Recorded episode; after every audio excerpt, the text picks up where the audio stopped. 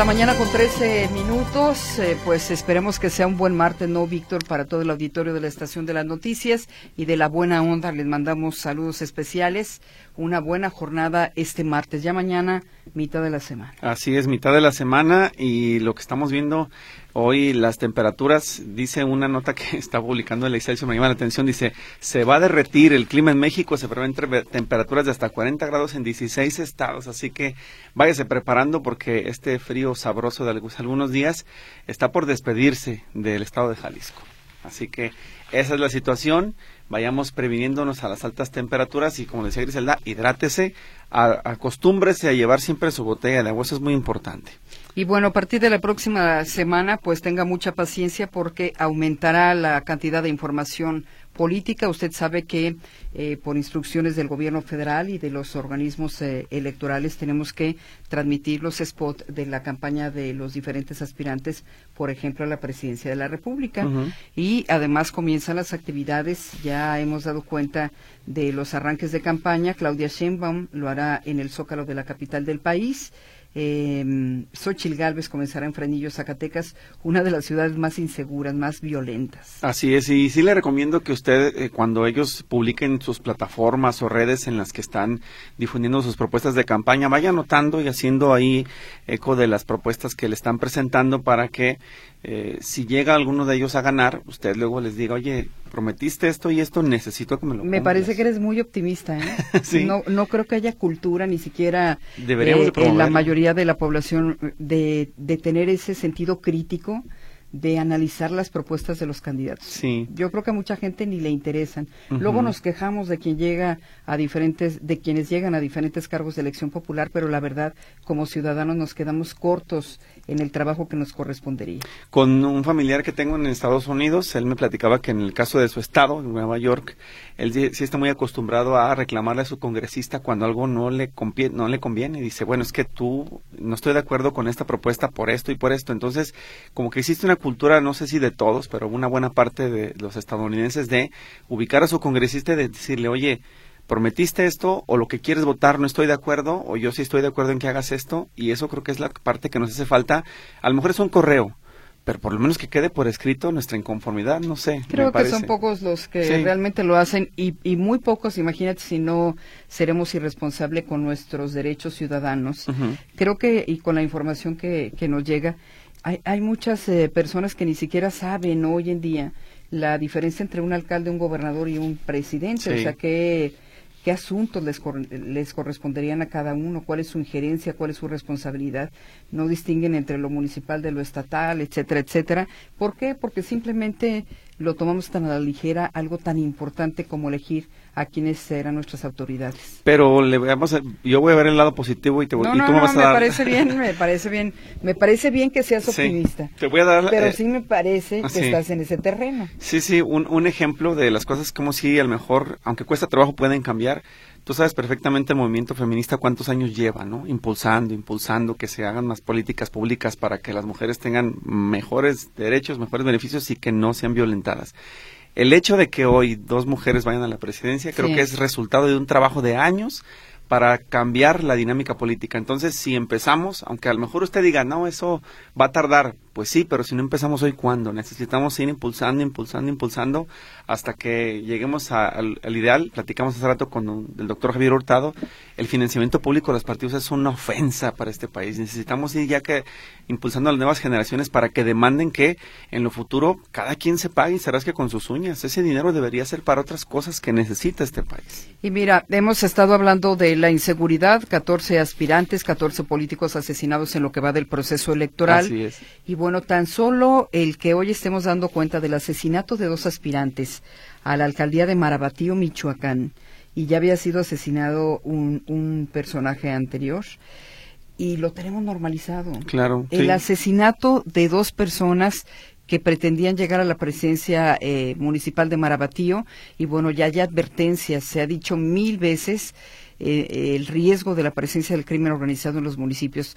Los eh, candidatos a algún cargo en los municipios son los más eh, vulnerables en este caso. Así es. Y no hay quien pare la delincuencia organizada, ahí está poniendo autoridades y quitándolas también. Sí, y, creo que las autoridades en los tres niveles de gobierno y en los tres poderes, legislativo, judicial y el ejecutivo, se dan un balazo en el pie en el momento en que pactan con el narco, de cualquier nivel que sea, porque al darles tanto poder, luego ellos hacen eso. No me gusta quién va a entrar y entonces lo hago a un lado y eso se propicia por la impunidad, porque si los jueces los encarcelaran, los ministerios públicos los persiguieran y los estados buscaran sancionarlos, esto no pasaba, pero está ocurriendo. ¿Por qué? Porque los dejaron crecer y hoy están imparables. Sí, por supuesto.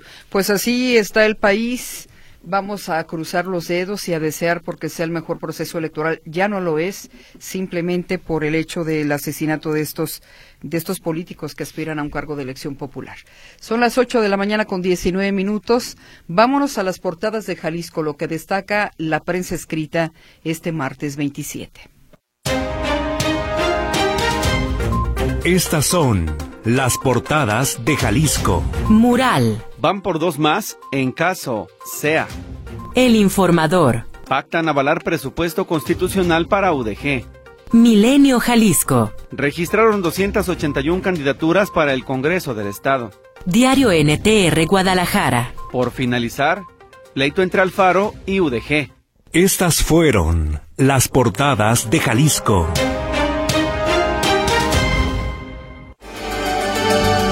Detuvieron su tendencia al alza los casos de COVID-19 e influenza en Jalisco, asegura el secretario de Salud, Fernando Petersen. Recolectores de basura de la empresa CAPSA se manifestaron en la central de transferencia de basura del cielo en Tonalá. Denuncian que la operación de unidades municipales les quita trabajo y son sindicalizados. Aún no termina el invierno y Jalisco ya registra temperaturas superiores a los 35 grados centígrados. Bolaños, Ameca, Chapala y Teochitlán son los municipios más calurosos. El Instituto Electoral de Jalisco cerró el registro de los aspirantes a alguna diputación local y cargos plurinominales. Se recibieron un total de 281 solicitudes. El gobernador Enrique Alfaro y el rector de la UDG, Ricardo Villanueva, se reunieron con diputados de la Junta de Coordinación Política para destrabar la aprobación del presupuesto constitucional a la Casa de Estudios. Inauguran la nueva unidad de atención para niños con quemaduras en el Hospital Civil Viejo. Podrán atender hasta 400 pacientes con la más alta tecnología. La policía de Guadalajara aplicará un operativo de seguridad con 40 elementos para realizar recorridos ante las quejas de usuarios de Macrobús y Peribús sobre robos a bolsos, celulares y carteras durante sus traslados. Autoridades inician investigación luego de que motociclista arrolló un corredor en el medio maratón de Guadalajara. La delincuencia organizada está detrás del asesinato de siete adolescentes registrado la semana pasada en calles de la colonia Buenos Aires en Tlaquepaque, afirma el coordinador del Gabinete Estatal de Seguridad, Ricardo Sánchez.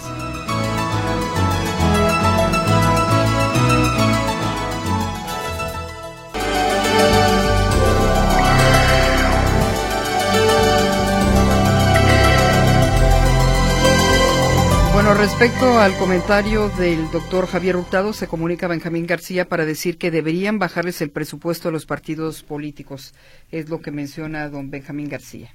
Bien, y en más participación del auditorio nos eh, dice, este es un servicio social, don Francisco Javier Casillas Ochoa, dice que eh, encontró tiradas el pasado jueves en la estación de la línea 3 Periférico Belénes tarjetas de crédito y de banco a nombre de Adriel Heredia él, deja su teléfono de contacto y solamente le va a dar informes a la persona que se comunica y le describa las tarjetas porque así sabrá que se trata de Adriel Heredia. Entonces el teléfono de don Javier Casillas Ochoa es 33 1294 8225 33 1294 8225. Ojalá que usted lo conozca y le pueda decir a Adriel Heredia que sus tarjetas las encontraron, las encontraron para que se las devuelvan. Además, pues es un nombre que me parece no es tan común si usted lo conoce, sabe de él, dígale a Adriel Heredia que sus tarjetas las encontraron y se las quieren entregar, pero él debe comunicarse para que usted, eh, para que le diga a don Javier Ocho, Casillas Ochoa cuáles son los plásticos. Bien, son las 8 de la mañana con 23 minutos. Vámonos al comentario. El comentario en Buenos Días Metrópoli. Saludamos esta mañana a Juan Pablo Huerta, él es economista de la Universidad de Guadalajara. Adelante, te escuchamos con atención y que tengas excelente día, Juan Pablo. ¿Qué tal, Griselda? Muy buenos días para ti, para Víctor, para el personal de Radio Metrópoli y desde luego para el auditorio. Apenas el 22 de febrero pasado conocimos la cifra del PIB oportuno para el cuarto trimestre de nuestro país y con esta publicación también pudimos estimar cuál fue el crecimiento real de nuestro país el año pasado. La cifra final es de 3.1% de crecimiento a tasa anual. La cifra oficial del PIB definitivo la conoceremos hasta el siguiente mes de marzo. En primer lugar, el crecimiento para el cuarto trimestre de 2023 en su formato entre trimestres fue de apenas 0.1%, y aunque crecimiento, este fue más lento que el obtenido en el trimestre previo. Esto ya se encontraba previsto y básicamente no sorprendió a nadie. En cambio, en comparación con el mismo trimestre de 2022, la tasa de crecimiento fue de 2.5%, ligeramente superior al 2.4% estimado previamente. Esta cifra ya tiene un tratamiento estadístico al que denominamos ajuste por estacionalidad, que contempla el número de días de un trimestre o el contenido de días festivos para poder retirar excesos de los mismos que resulten en una comparación irreal. Regresando a la comparación entre trimestres y como siempre pasa con las cifras promedio, estas ocultan lo que sucede en los extremos de la dispersión de los datos. El sector primario y el secundario tuvieron decrecimientos y fue el terciario el que compensó las caídas de los dos anteriores. Las actividades primarias cayeron un 1%, las secundarias un 0.1% y solo las terciarias tuvieron un avance de 0.3%. Pero como estas últimas concentran más del 60% de la generación del valor económico de nuestro país, el promedio entre todas se eleva a 0.1%. Con este cierre de datos tenemos como resultado que el PIB del país creció un 3.1 el año pasado, siendo la segunda vez en un sexenio en donde el crecimiento económico es de más de 3%. Recordemos que en 2022 el crecimiento fue de 3.9%, con lo que el 2023 continúa con la tendencia de decrecimiento de la que en el último trimestre vimos el resultado más bajo, apenas por arriba de la cifra de estancamiento. Un punto que sin embargo no se ve reflejado en estas cifras y que solemos pasar por alto es el potencial de crecimiento de nuestro país, del que no solo depende la política monetaria del Banco de México, las tasas de interés, el tipo de cambio o los presupuestos federales de gasto, todas variables macroeconómicas sino también de aspectos como la capacidad productiva instalada de nuestro país, el tamaño promedio de las empresas, la productividad de la mano de obra o el marco legal operante. También hay algunos aspectos que amenazan el desempeño de nuestro país en los próximos años. El primero, el avance del crimen organizado, que vuelve cadenas productivas, carreteras y regiones de nuestro país inoperantes para empresas ya instaladas e indeseables para nuevas inversiones además de alterar condiciones de mercado a través de precios más altos que tienen que ser satisfechos por el consumidor, debido a cobros indebidos de piso, robo de mercancías, pólizas de seguro más caras que deben de pagar los productores para amparar sus mercancías, pagos de seguridad privada o simplemente por la alteración de la oferta y la demanda, en donde los grupos criminales llegan a desplazar la inversión legítima, impiden el comercio de un producto o entre otras formas de afectar el desempeño económico. Y también lo hacen de forma indirecta, a través del destino de más recursos por parte de las autoridades estatales en tareas de seguridad que pudieran haber sido destinadas a la generación de infraestructura, educación o salud. Todos estos también elementos clave para poder garantizar un desempeño económico futuro. Y es que el crimen organizado tiene un factor incontestable, el terror de la violencia. Ante esto, nada pueden hacer las fuerzas de mercado y solamente tenemos el amparo del Estado. Y en segundo lugar, también bastante importante, las condiciones climáticas adversas en particular la severa sequía que afecta a la mayor parte del territorio nacional, medida por la variable de días restantes que cuentan como reserva los acuíferos distribuidos en el país y cuyas cifras de disponibilidad anual aparecen continuamente en números negativos. Ambos continúan siendo nuestra más gran incertidumbre en términos de desempeño económico futuro y son urgentes planteamientos y perdón, y urgen planteamientos serios por parte de candidatos a ocupar cargos públicos en todos los niveles gubernamentales para su próxima resolución. Hasta aquí mi comentario del día de hoy. Juan Pablo, muchísimas gracias por tus aportaciones. Te esperamos la próxima semana. Así será, Víctor. Hasta luego. Hasta luego. El comentario en Buenos Días Metrópoli.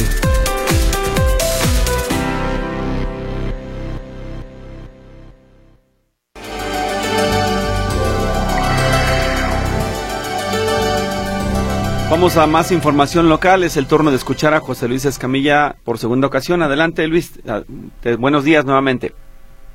Gracias, Víctor. ¿Cómo estás? Buenos días. Un saludo para ti, para todo el auditorio. Eh, nuevamente los saludo. Eh, bueno, comentarte que eh, ustedes recordarán, compañeros, que han estado llegando a los diferentes programas de Radio Metrópoli quejas de usuarios del Macrobús y del Peribús, quienes dicen que hay una serie de asaltos y de robos, no asaltos propiamente, sino robos en el corredor del macrobús y del peribús. Y cuando digo robos me refiero a que no son increpados los usuarios, no son increpados, no son atacados de forma directa para quitar sus pertenencias, sino que se trata de algún grupo, eh, no se ha podido acreditar si es una banda o si son personas que actúan en lo individual, quienes eh, pues se dedican justamente a como caracteristas a robar pertenencias de los usuarios del macrobús y del peribús. Eh, aparentemente estas personas utilizan la, aprovechan las horas pico, se meten en el tumulto de los vagones, de los camiones y se van llevando carteras, bolsos, eh, monederos, eh, teléfonos celulares, lo que se pueda sacar a la mano, a la pasada, de una bolsa o de una mochila. Sobre este tema habló ayer el comisario de la Policía de Guadalajara, Juan Pablo Hernández González, señalando que eh, está comenzando ya un operativo de la Policía Tapatía integrado por 40 oficiales, 40 elementos que tendrán la labor de estar subiéndose a los camiones, estar recorriendo los andenes, los, las estaciones de estos dos medios de transporte para pues eh, detectar a esas personas que están cometiendo estos atracos y bueno, si no se les detecta, de menos inhibir la comisión de este delito. Si les parece, escuchamos al comisario de Guadalajara, Juan Pablo Hernández González. Gente ya inclusive mayor eh, o señoras con niños que a través de los empujones o cuando se van a subir o a bajar del, del macro, bueno, pueden llevar a cabo la afectación sin violencia. Yo pensé que esto ocurre en las horas pico mayormente. Sobre todo en las horas pico, que, es cuando tenemos mayor afluencia de personas, pero nosotros estamos con el operativo de 6 de la mañana a 11 de la noche, ya como lo refiero. Ahí lo que decía el comisario de la Policía de Guadalajara, Juan Pablo Hernández González, sobre este operativo que, como ya escuchamos, estará durante las horas pico en este medio de transporte. En el caso de Guadalajara, del macrobús, bueno, el corredor es Calzada Independencia Gobernador Curiel. En el caso de eh, el peribús, es prácticamente desde el límite con Zapopan a la altura de la colonia La Experiencia y hasta eh, la, zona de la Barranca, donde termina prácticamente el recorrido del peribús. Y como les digo, la idea es detectar a estas personas que aprovechan eh, los tumultos para meterse entre los usuarios, robarles sus pertenencias y escapar sin haber ejercido ningún tipo de violencia, pero sí aprovechando la ocasión y llevándose las cosas de los pasajeros. Mi reporte, compañeros, buenos días. Bien, José Luis, muchas gracias por la información y muy buenos días. Además, la recomendación siempre es usted vigile sus pertenencias en el transporte público. Bien, gracias por el reporte. Vámonos a la otra línea telefónica. José Luis Jiménez Castro, muy buen martes. Escuchamos tu información. Hola, ¿qué tal? ¿Cómo les va? Muy buenos días. Fíjate que ayer comentábamos, eh, bueno, las nuevas rutas de camiones han empezado a funcionar hacia el sur de la ciudad, le hace Avenida López Mateos, y que bueno, parece que ha dado resultados por lo menos como transporte urbano. Y pero comentábamos que se habían eh, tardado en cuanto a la construcción de los parabuses, que les habían agarrado las carreras a la Secretaría de Transporte y que bueno, eh, iniciaron estas nuevas rutas, pero los parabuses no están terminados. De hecho, se puede ver trabajadores laborando hasta incluso altas horas de la noche o a muy temprana hora. Ayer nos llegó este esta declaración por parte de la Secretaría de Transporte en el que se señala que según el comunicado, la Secretaría de Infraestructura y Obra Pública estima que serán listas en la primera quincena de marzo eh, los primeros paradores de la zona de Avenida López Mateo, mientras que el resto de parabuses y paradas con señalización, incluso por medio de tótems informativos, estarán concluidas la primera quincena de abril. Así que eh, esta semana, esta semana terminarán algunos, la próxima, el próximo mes terminarán los otros, y bueno, se espera que ya con la información de Totem, Totem se le llama a estos eh, tipo cartulinas que se colocan precisamente en cada uno de los paraderos y donde se informa a dónde van las rutas, a qué horas pasan, etc, etc, etc. Así que bueno, no hay que desesperarse, ciertamente ya las nuevas rutas están trabajando, pero pero los paraderos todavía no están concluidos, tal y como se informó en su oportunidad. Que por cierto, los congestionamientos viales continúan, ¿eh? realmente no se ve mucha mejoría en cuanto a problemas viales. Los, eh, lo que sí es que se está apoyando mucho, se está apoyando mucho a la gente que transita por estas zonas. Y también comentarles finalmente que estoy, eh, eh, bueno, estaban hablando ustedes del calor que se viene, el calor aquí en Guadalajara. ¿Se acuerdan ustedes que el año pasado, en tiempos de calor, la escasez de hielo que hubo? Bueno, se viene una crisis de hielo. Platicaba yo ayer con personas que reparten hielo en los restaurantes, en las tiendas, eh, en fin.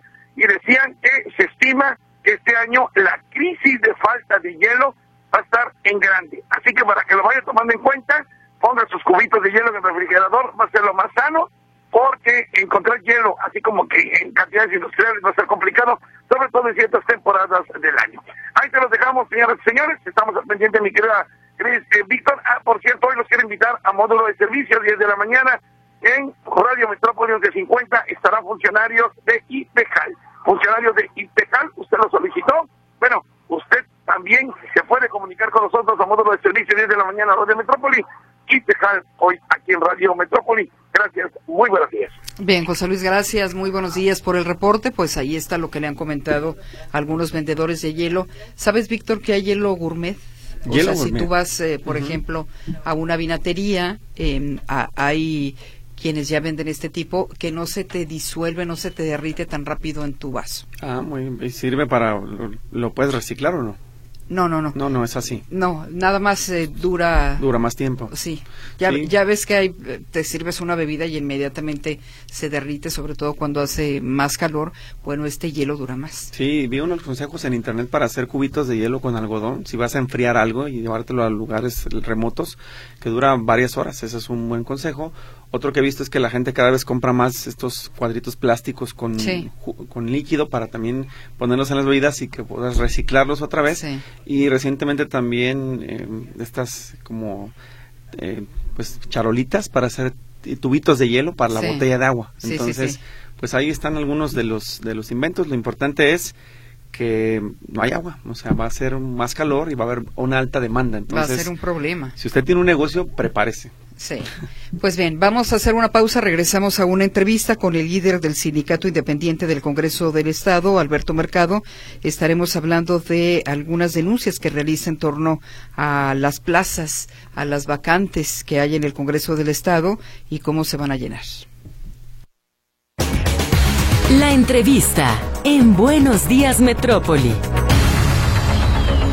Saludamos esta mañana en la línea telefónica a Alberto Mercado González, él es líder del Sindicato Independiente del Congreso del Estado. Acaba de presentar también un informe legislativo, un informe de las actividades, en este caso del sindicato, e hizo o aprovechó para hacer algunas denuncias que tienen que ver con el reglamento de escalafón y servicio civil de carrera en el Congreso de Jalisco.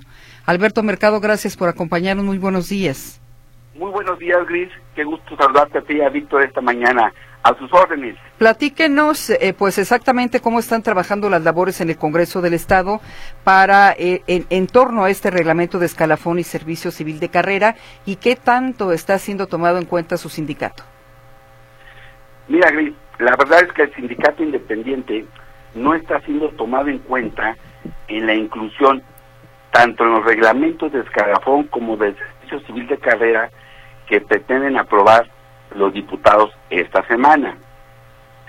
El, esto sería totalmente violatorio de los derechos laborales y el acceso a las plazas que tendrían los afiliados al sindicato independiente. Hoy por hoy nuestro sindicato sí tiene toma de nota, sin embargo, por alguna razón sospechosa, eh, se están manejando estos reglamentos en los, en lo oscurito. Imagínate que tan ilógico y absurdo será que estos dos reglamentos que van a regir la vida futura laboral de los empleados del Poder Legislativo no se han dado a conocer entre los trabajadores. No conocemos de qué se tratan, cómo vienen, cuáles van a ser las circunstancias para poder acceder a una mejor plaza y hacer servicio civil de carrera o participar en el escalafón. Estos documentos no han sido circulados, no han sido dados a conocer entre los trabajadores y sospechosamente los tienen guardados y ocultos. Y lo que tenemos nosotros los trabajadores del sindicato independiente es que quieran hacer alguna maniobra en la cual se excluya a este sindicato dándole preferencia al sindicato antiguo para que en un futuro el acceso a las plazas pueda ser 50% el Poder Legislativo y 50% el otro sindicato, el antiguo. Totalmente violatorio de los de la libertad sindical y la elección que han decidido tener los trabajadores de pertenecer al sindicato independiente y también, más aún, también atentaría contra el derecho que tienen los trabajadores que no están afiliados a un sindicato a participar en estas vacantes de plazas que hay actualmente y que va a haber en el futuro. Alberto, cuando hablas de que el Congreso pueda tomar decisiones sobre las plazas y el otro sindicato, el antiguo también, ¿te refieres a que en el acuerdo estaría establecido que los diputados entrantes sean los que puedan decidir a quién se queda basificado antes de que ellos se vayan o cómo sería? Efectivamente, así es, Víctor. Yo platicando con la diputada Mara, que el viernes pasado a las 11 de la mañana en su oficina, me dio a conocer la propuesta que estaba sobre la mesa para que las plazas que hay vacantes actualmente, que son alrededor de 40, y las futuras que se puedan llegar a desocupar, participaría el 50% el Poder Legislativo y el otro 50% el sindicato eh, llamado mayoritario. Y en este caso, ustedes, ¿cuántos trabajadores representan la central de trabajadores que tú encabezas, Alberto? 177 actualmente en una plantilla laboral de 500 trabajadores, de los cuales únicamente están sindicalizados, ya sea en un sindicato o en el otro, alrededor de 420 trabajadores. Es decir, nosotros con 177 trabajadores, el otro sindicato con alrededor de 300 aquí en el Congreso y unos 80 trabajadores que han decidido y que así lo han vivido toda la vida, no participar en ninguno de los dos sindicatos.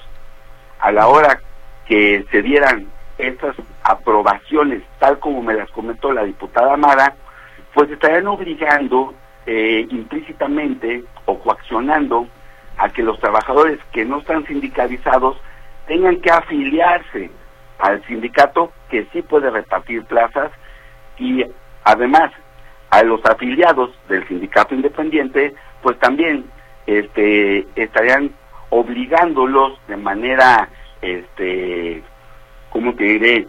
Eh, de manera involuntaria, involuntaria a, afiliarse al otro sindicato toda vez que es el que reparte las plazas. Esto atentaría totalmente contra la democracia y la libertad sindical.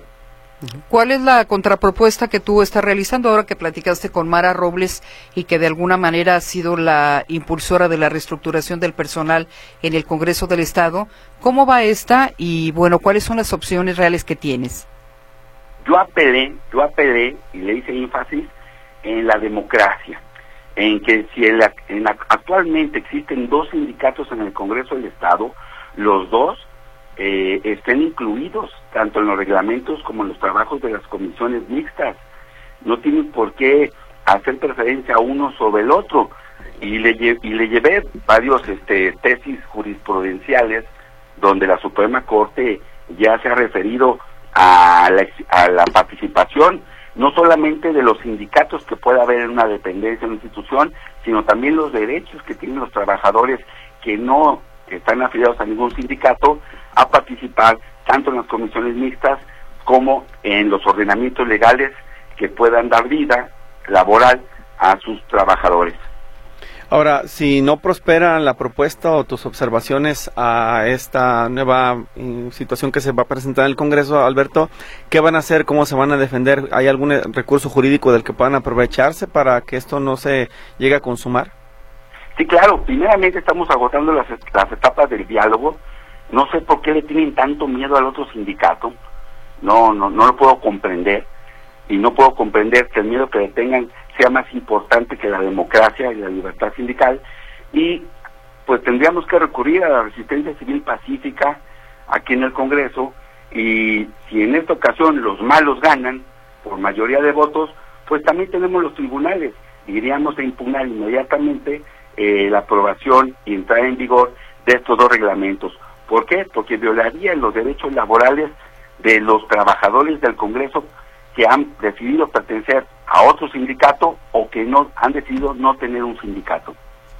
Bien, pues eh, esa es la situación. Eh, ¿Alguna otra fracción con la que hayas tenido acercamientos? No sé, solamente con Mara Robles o te has acercado a alguien de MC, del, del PAN, por ejemplo. Mira, el día viernes que tuvimos una sesión eh, larguísima, como recordarán, salimos hasta las 5 de la mañana, 6 de la mañana del Congreso del Estado, fue una jornada muy larga, eh, pudimos hablar con todos los coordinadores de las razones parlamentarias y que integran la Junta de Coordinación Política. Tanto fue así que logramos que detener eh, la aprobación fast track de estos dos reglamentos, pero lo pudimos detener el día viernes. Yo sigo apelando al Estado democrático a que realmente dé un ejemplo. Mira, estos diputados ya se van a ir a campaña. ¿Con qué cara van a ir a sus municipios o a sus otras aspiraciones en algún distrito cuando aquí en el Congreso el trabajo que realizaron al final pues fue opaco, fue antidemocrático y peor aún, aquí lo que tenemos es que las malas prácticas que se dan en la administración pública pueda generar que estas plazas que se pretende que, que estén únicamente a la decisión de dos entes puedan llegar a venderse, que es una mala práctica que se da en la vida pública. Imagínense lo que representaría la venta de alrededor de 40 plazas con los salarios que tenemos aquí en el Congreso, que son muy generosos, pues hagan sus cuentas, estarían embolsándose como final de legislatura este, entre 20, 30 millones de pesos, si cada plaza la venden en 500 mil pesos, en un millón de pesos. en Entonces, hay que ser transparentes, hay que ser transparentes y yo apelo al sentido democrático eh, y a la transparencia en los trabajos de que tienen que ver con la vida laboral de los empleados del Poder Legislativo. Claro, en, en este periodo que está por terminar del Congreso, ¿se espera alguna basificación o ya no se ha movido ese tema? Ya no se ha movido este tema, pero la aprobación de estos reglamentos serían no solamente para otorgar bases nuevas de las plazas que están vacantes, sino también para que los trabajadores puedan acceder a las vacantes que están ahorita y que tienen mejores sueldos. Bueno. ¿En qué áreas estarían esas vacantes, Alberto? Están eh, en todas las áreas. Tenemos desde la área de vinculación, por ejemplo, ahí hay una plaza alrededor de 50 mil pesos que creo que ya la tienen apartada a los rumores de pasillo este, para una compañera que pertenece a otro sindicato y que es muy allegada al líder del sindicato antiguo. También tenemos plazas de secretarias, tenemos plazas del área de aseo, tenemos plazas del área de asesores, eh, son todas las plazas que se han desocupado ya sea por jubilación o haya sido por el, lamentable fallecimiento de un compañero o una compañera. Bien. esta semana podría aprobarse este reglamento. Sí, podría aprobarse, espero que los diputados tengan la apertura y la visión democrática de incluir a los dos sindicatos, toda vez que los dos sindicatos tenemos toma de nota, los dos estamos reconocidos por los tribunales, y que de no ser así, bueno, pues evitar que se pueda aprobar estos reglamentos hasta que nos podamos este, sentar, dar a conocer estos reglamentos a los trabajadores y que, hombre, puedan los trabajadores opinar sobre cómo van a llevar eh, su vida futura laboral. Pues no es posible que de manera unilateral este, vayan a aprobar dos reglamentos que tienen que ver con el trabajo, con el, el futuro de los trabajadores y los trabajadores ni siquiera sepan o estén enterados de cuáles van a ser las nuevas reglas del juego. Entre sindicatos ustedes no se no se comunican para tratar de analizar temas. Lo he buscado, lo he buscado al otro sindicato, pero obviamente no está interesado en platicar con nosotros porque pues él sabe que el botín que están por llevarse pues no lo van a no lo, lo quiere repartir únicamente entre dos. Y no se trata de repartirse, se trata de darle la posibilidad a todos los trabajadores, independientemente del sindicato al que pertenezcan o independientemente que no tengan sindicato, a que puedan participar en, en ocupar estas vacantes sin que dos personas la tengan que decidir de manera unilateral. Bien. Pues eh, Alberto, muchísimas gracias por esta conversación, por esta entrevista, por eh, las denuncias que se hacen en torno a este proceso de vacantes en el Congreso del Estado, porque vaya que ha habido irregularidades durante años, sobre todo en las últimas administraciones, pues a no quitar el dedo del renglón. Muchas gracias y apelo a la visión democrática de los diputados si realmente quieren hacer historia y dejar un buen legado en el Congreso en su paso, pues que tengan la apertura para poder incluir a los dos sindicatos y a los no sindicalizados en los trabajos que se puedan desarrollar con la aprobación de los dos reglamentos, el Servicio Civil de Carrera y el Escalafón. Muchas gracias por el espacio, les agradezco esta mañana la oportunidad que tuve de saludarlos e informar a la ciudadanía. Gracias a ti, Alberto, muchas muy amable. Eh, la entrevista en Buenos Días Metrópoli. Alberto Mercado González, líder, del Sindicato Independiente del Congreso Local, es con quien tuvimos esta entrevista. Ya en la recta final de este espacio, rápidamente participación del auditorio. Hay una denuncia, me parece por la ubicación que me dan, que es para el municipio de Zapopan, y es que en la glorieta Chapalita hay un ballet parking que usa la calle San Dionisio como oficina y además lo grave aquí es que saca en sentido contrario la mayoría de los vehículos. Cuando fueron cuestionados por actuar fuera de la ley, dijeron que, que con Zapopan estaban arreglados, que no importa que se denuncien y se juntaron varios empleados agresivos a pelear al denunciante. Así que Nacho Orozco es el que nos pasa la información. El ballet parking se llama Car Parking y bueno, ellos están sobre la vía pública con su módulo y en efecto apartando lugares en línea amarilla, pero lo más delicado es que sacan los vehículos de los comensales, de, seguramente debe ser un restaurante, negocio de la zona, en sentido contrario generando riesgos. Martín Tequeda dice que por Prados Tepeyac nunca se ven patrullas de movilidad vigilando o auxiliando en los problemas viales. Es una situación que sucede en la mayor parte de la ciudad, ¿no? La falta de agentes viales, uno quisiera que estuvieran ahí más presentes. Sin embargo, bueno, es una situación que no se ha resuelto. Claro, Gabriela Bello preguntaba en qué posición iba el corredor que fue atropellado. Decía Manuel que no iba como puntero, pero sí tenía una posición más o menos privilegiada para ir alcanzando un mejor lugar dentro de la carrera y esa es, digamos, la respuesta que nos daba Manuel tras bambalinas antes de iniciar su espacio de los deportes. Eh, Ricardo González dice felicidades por el comentario de Javier Hurtado, creo que es su nombre, dice creo que son las elecciones más caras del mundo y se debe reducir el costo porque son pagadas con nuestros impuestos, es lo que nos refiere en su mensaje, mientras que Carmen Hernández dice eh, usted dice que la otra semana van a empezar los spots y todo eso de las candidaturas, pero nunca han dejado de estar. Incluso a mí me contrataron uno de Morena y luego dicen que eh, de qué pena de Claudia. Yo les digo que no es Claudia, no me cae bien, y Xochitl tampoco. Y luego dicen no es feminista, y les digo no, sí soy feminista, pero pues nada más son dos. Entonces, como que Carmen Hernández no está muy de acuerdo con la forma en que se está llevando por lo pronto esta campaña. Eh, Ernesto Sánchez, en relación al corredor atropellado, nadie lo menciona, pero ¿qué hubiera pasado si la víctima ha sido un extranjero? El motociclista es una réplica de tantos que circulan todos los días por avenidas principales a exceso de velocidad, por la línea central, entre carriles. Qué pena de los organizadores que hayan callado al atleta a su favor, pero se explica porque estamos en México, dice también este comentario. Ahí está pues la participación del auditorio con los temas que se han tratado esta mañana. Bien, pues prácticamente nos despedimos, eh, Víctor, que tengas muy buen martes. Mucha información se prevé para esta mañana, así es de que le tendremos en el espacio o en los espacios de Notisistema, eh, tanto los de cada hora en la hora como los diferentes resúmenes en Radio Metrópoli pues la información más completa. Le agradecemos por lo pronto su atención. Gracias por habernos acompañado. La esperamos mañana otra vez a las 6 de la mañana. Y si quieres saber más noticias de Radio Metrópoli, a las 12.30 Ricardo Camarena regresa en Buenas tardes. Nos vamos, hasta la próxima.